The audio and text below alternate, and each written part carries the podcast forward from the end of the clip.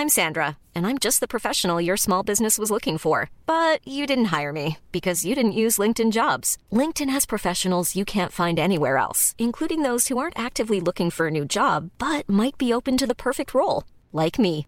In a given month, over 70% of LinkedIn users don't visit other leading job sites. So if you're not looking on LinkedIn, you'll miss out on great candidates like Sandra. Start hiring professionals like a professional. Post your free job on linkedin.com/people today.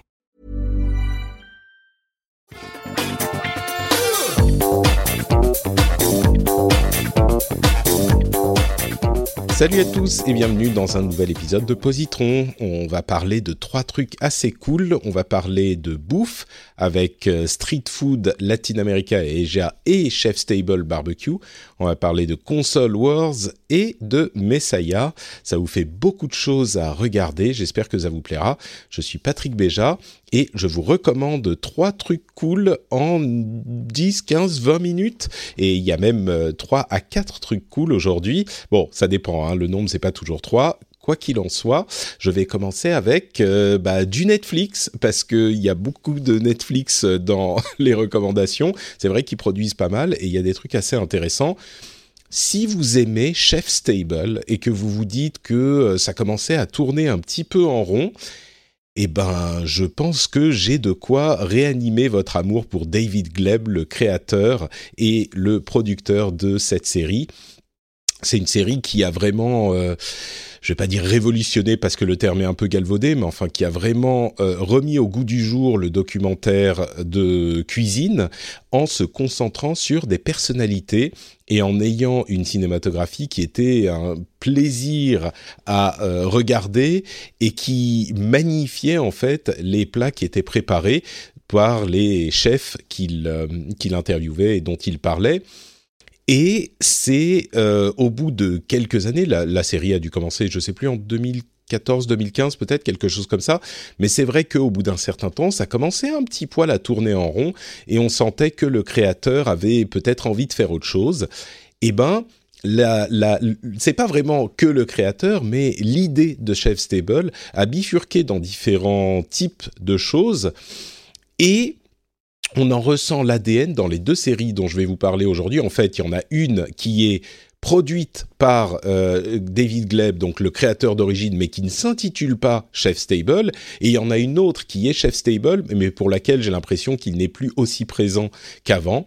La première, c'est Street Food, qui est une série qui se concentre sur la, la nourriture de rue, comme son nom l'indique. Donc, euh, bah, tous les petits trucs qu'on peut trouver euh, sur les... C'est c'est surtout dans des pays en voie de développement. On parle d'Asie et d'Asie du Sud-Est beaucoup et d'Amérique latine. Donc, c'est de la nourriture que on trouve bah, dans la rue, dans des petits, euh, comment dire, pas des caddies, mais enfin, euh, c'est des des euh, des carrioles euh, où je, suis sûr qu'il y a un mot qui existe et que je ne le retrouve pas. Donc c'est de la bouffe qu'on ne voit pas forcément euh, de cette manière dans nos contrées, mais surtout comme euh, toujours dans Chef Stable et sur Netflix, ça se concentre beaucoup sur les personnes, les personnalités des cuisiniers et des cuisinières qu'ils interviewent. Et dans le cas de street food, c'est assez bien foutu parce qu'ils vont dans un pays différent à chaque fois et ils vont se concentrer sur une personne, mais ils vont insérer dans le récit qu'on va suivre du parcours de la vie de cette personne des euh, bah, petits passages sur d'autres cuisiniers, d'autres bouffes, qui vont nous donner en fait un panorama un petit peu plus large que juste ce type de bouffe spécifique que fait euh, la personne principale de l'épisode. Et donc, comme c'est un pays différent par épisode, euh, ça nous donne, en plus du panorama de la bouffe et de l'histoire personnelle qui est souvent assez captivante ou émouvante de la personne en question, eh ben, ça nous donne un petit peu une image du pays en question qu'on va euh, visiter. Donc, il y a ce triple intérêt de ces épisodes, la personnalité de la personne, la bouffe et euh, la, la, le pays. Donc euh, c'est assez euh, euh, intéressant de suivre tout ça ensemble et ça donne à chaque fois en plus avec les images qui sont hyper travaillées, ça donne un vrai plaisir pour, euh, je dirais presque tous les sens, quoi. C'est euh, pour le, le, le, visuel en tout cas, le goût parce qu'on l'imagine euh, et on imagine euh, à quoi ça ressemble de bouffer tous ces trucs tellement c'est bien filmé. Même les odeurs, les ambiances, les couleurs, enfin tout est vraiment super bien fait. Euh, pour Street Food, c'est un, un vrai plaisir de picorer. Je dirais quand même que euh, l'Amérique latine est peut-être un cran au-dessus. La série, en fait, il y a deux saisons. Hein. La première, c'était en Asie, la, la, deuxième est en Amérique latine. Je dirais que l'Amérique latine est un petit cran au-dessus. Euh, parce que l'Asie c'est peut-être un poil déprimant euh, parfois. Vous verrez si vous regardez ça, euh, vous comprendrez pourquoi. C'est quand même bah, des pays en voie de développement où il y a beaucoup de pauvreté. Alors ça nous éveille également à cette réalité, hein, donc ça a une certaine valeur. Mais si vous pensez que le monde est déjà assez sombre cette année, ça risque de vous plomber un tout petit poil euh, dans dans la série de l'Asie. C'est moins le cas dans la série d'Amérique latine, si, même si évidemment dans certains cas la pauvreté est, est assez présente aussi. Euh, mais mais donc ça a cette euh, valeur documentaire en plus de tout ça pour comprendre un petit peu certains des aspects de ces pays. Donc street food, Amérique latine et euh, Asie donc Street Food Latin America et Street Food Asia sont euh, deux séries que je vous recommande et je conclus avec euh, Chef Stable Barbecue. Je conclus cette partie sur la bouffe parce que c'est un petit peu dans la même veine. Hein. Je vais pas vous parler de ces deux euh, de ces deux séries séparément. Et la raison pour laquelle je veux vous parler de Chef Stable Barbecue, c'est que je pensais que ça serait pas très intéressant que d'une part Chef Table s'essoufflait un peu et d'autre part parce qu'il y a déjà eu des séries sur euh, différents sujets, des séries spéciales, on a eu des desserts, ce genre de choses. Donc je pensais que ça s'essoufflait un petit peu et puis le barbecue, je pensais que ça m'intéresserait pas. J'ai vu je crois deux épisodes donc j'ai pas encore fini la série, il y en a que quatre mais les deux ont été absolument passionnants et d'une manière que je n'attendais pas du tout, du tout. Euh, d'une part pour le premier épisode, pour la personnalité qui est présentée, c'est vraiment euh, quelque chose d'exceptionnel et je pensais pas que le barbecue, bon, le barbecue en lui-même c'est pas forcément passionnant, mais tout ce qu'il y a autour, le contexte euh, de ce premier épisode est vraiment intéressant. Et le deuxième, euh, c'est moins pour la personnalité et carrément plus pour la euh, cuisine en elle-même. On n'aurait pas pensé, mais le barbecue peut être vraiment intéressant et étonnant, je veux pas dire innovant, mais étonnant pour la cuisine.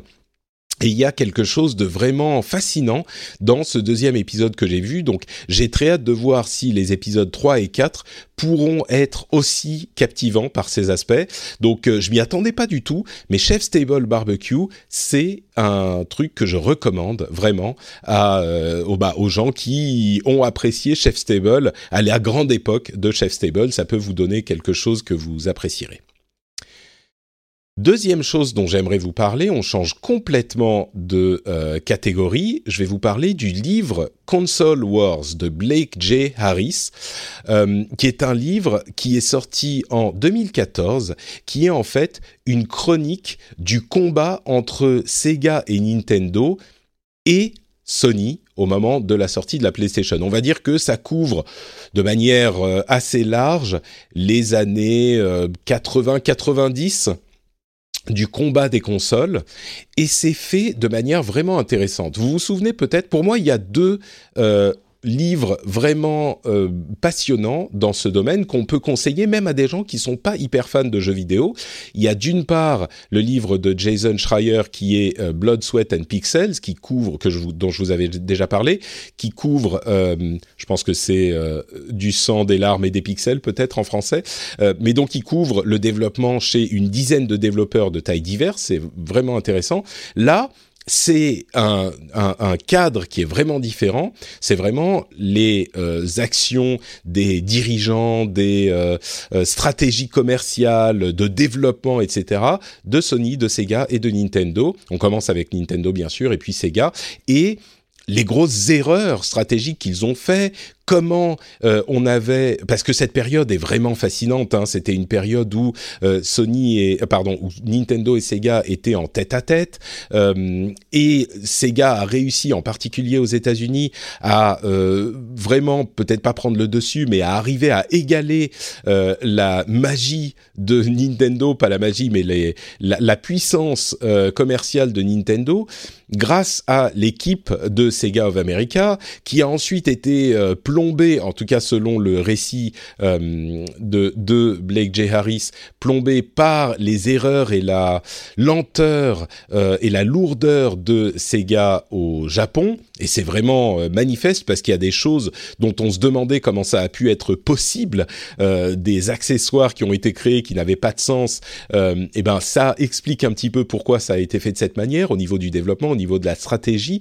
Et puis l'arrivée de Sony, il y a des choses absolument euh, abracadabrantesque entre Sony et Nintendo, ça couvre tout ça et ça le couvre d'une manière qui au départ m'a pas beaucoup plu en fait quand j'ai commencé à lire Console Wars parce que là où on a souvent des récits, enfin en tout cas dans le cas de Blood, Sweat and Pixels qui sont très factuels, très journalistiques, là c'est euh, presque joué c'est raconté de manière dramatisée et euh, c'est quelque chose qui est encore plus sensible dans l'audiobook que euh, j'ai écouté, puisque moi j'aime bien écouter ces choses-là en audiobook plutôt que de les lire. Et vraiment, c'est joué quoi. Et au début, ça m'a pas beaucoup plu, mais au final, ça marche vraiment bien, c'est très bien fait. Et ce récit pour tout fan de jeux vidéo sera vraiment absolument passionnant que vous ayez vécu cette période si vous êtes un petit peu plus âgé ou si c'est quelque chose qui est un petit peu historique si vous êtes un petit peu plus jeune, euh, je pense que ça va vraiment vous captiver et vous pourrez pas vous arrêter. C'est un livre qui est euh, absolument fascinant. Et euh, une des raisons pour lesquelles je vous en parle, c'est que il va y avoir, enfin en tout cas il y a en préparation une euh, série limitée euh, documentéro-dramatisée qui pourrait sortir euh, dans pas trop trop longtemps. Hein. À voir, c'est un truc qui est en, préparation depuis très longtemps sous différentes formes. Le projet a évolué, mais ça pourrait être quelque chose de vraiment captivant en fonction de la manière dont ils le font. Mais moi, je vous dis, n'attendez pas la série télé. Allez lire ou écouter le livre. Je pense que ça vous apportera vraiment quelque chose. C'est à la fois intéressant, à la fois bien écrit et à la fois euh, la dramatisation est captivante. Donc euh, vraiment euh, une grosse réussite, je trouve, ce livre Console Wars. Je vous le recommande très chaleureusement. Et enfin, là encore, on change complètement de domaine. Il y a trois propositions vraiment différentes dans ce positron. La série Messiah, donc Messi, qui est sortie sur Netflix en tout début d'année 2020. alors, je vous préviens tout de suite, malheureusement, elle a été arrêtée après une saison, mais c'est dix épisodes et c'est dix épisodes qui valent vraiment le coup. Euh, c'est pas ah j'ai oublié de faire mes euh, recommandations habituelles en disant si c'est quelque chose que je recommande pour les fans ou pour tout le monde. Je dirais que pour Street Food c'est peut-être quand même pour les fans à la frontière, mais quand même pour les fans. Idem avec Console Wars, je dirais que c'est quand même pour les fans, même si n'importe qui peut l'écouter. Si vous n'avez aucune euh, envie de connaître l'histoire du jeu vidéo, ça vous intéressera pas. Et pour Messiah, ben là encore, c'est peut-être pour les fans de drames réalisto-politico religieux.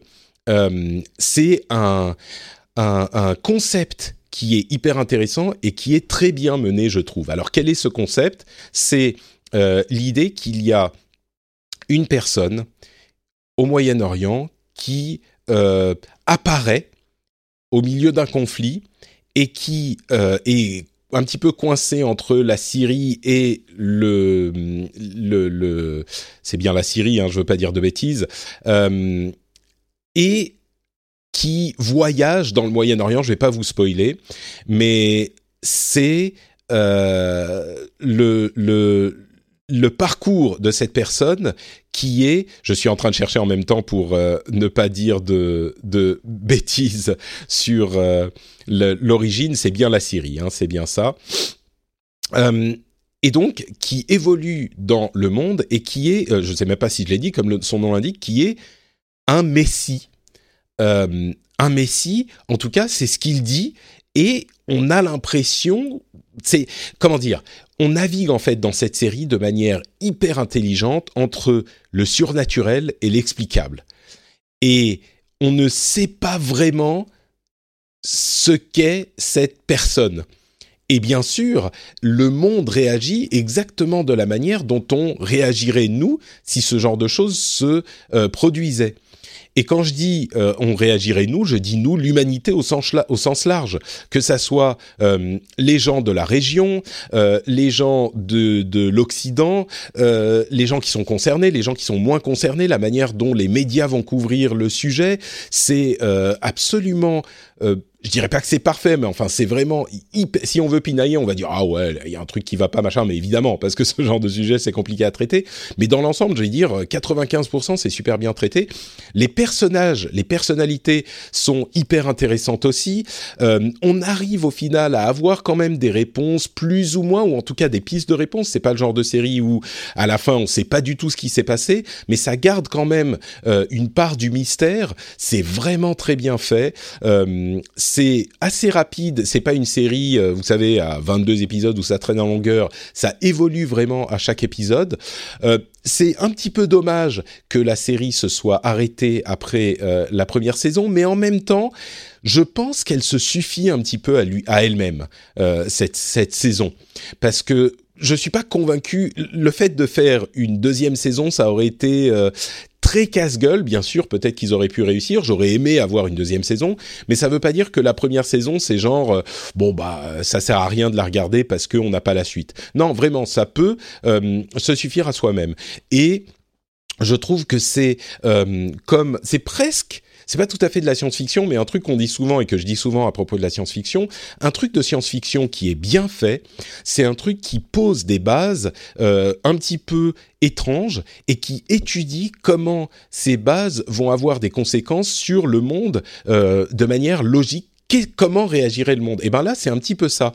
Et hum, je trouve que c'est hyper bien fait et vraiment ça, a été un plaisir à regarder. Ça s'appelle Messiah. C'est une coproduction, je pense, euh, occidentalo-moyen-orientale. Je suis pas sûr, mais il y a euh, de nombreux euh, euh, acteurs de euh, des États-Unis et du Moyen-Orient et mm, on sent une certaine authenticité dans la narration. La raison pour laquelle je dis ça, c'est que c'est pas juste un truc américain quoi. On sent que vraiment ça a été fait de manière assez ancrée dans le sujet qu'ils évoquent.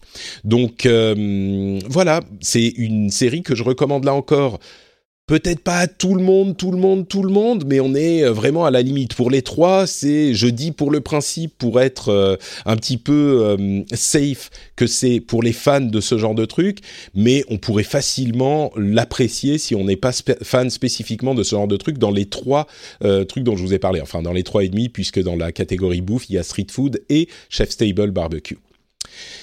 Donc voilà, je vous rappelle ce dont je vous ai parlé. Il y a Street Food plutôt latino-américain, mais également EGA et Chef Stable Barbecue. Euh, il y a Console Wars et il y a Messiah. Ces trois euh, produits culturels sont très chaudement recommandés. J'espère que euh, ça vous intéressera. Si vous avez des trucs que vous voulez me recommander, n'hésitez pas à m'envoyer un petit message également vous pouvez le faire bah, euh, là où vous voulez, hein, sur Twitter, Facebook, Instagram, sur le Discord d'ailleurs, si vous voulez venir en parler sur le Discord aussi. Euh, tous les liens sont sur notepatrick.com, euh, les liens vers mes réseaux sociaux, les liens vers mes autres podcasts et les liens vers bah, le Discord notamment.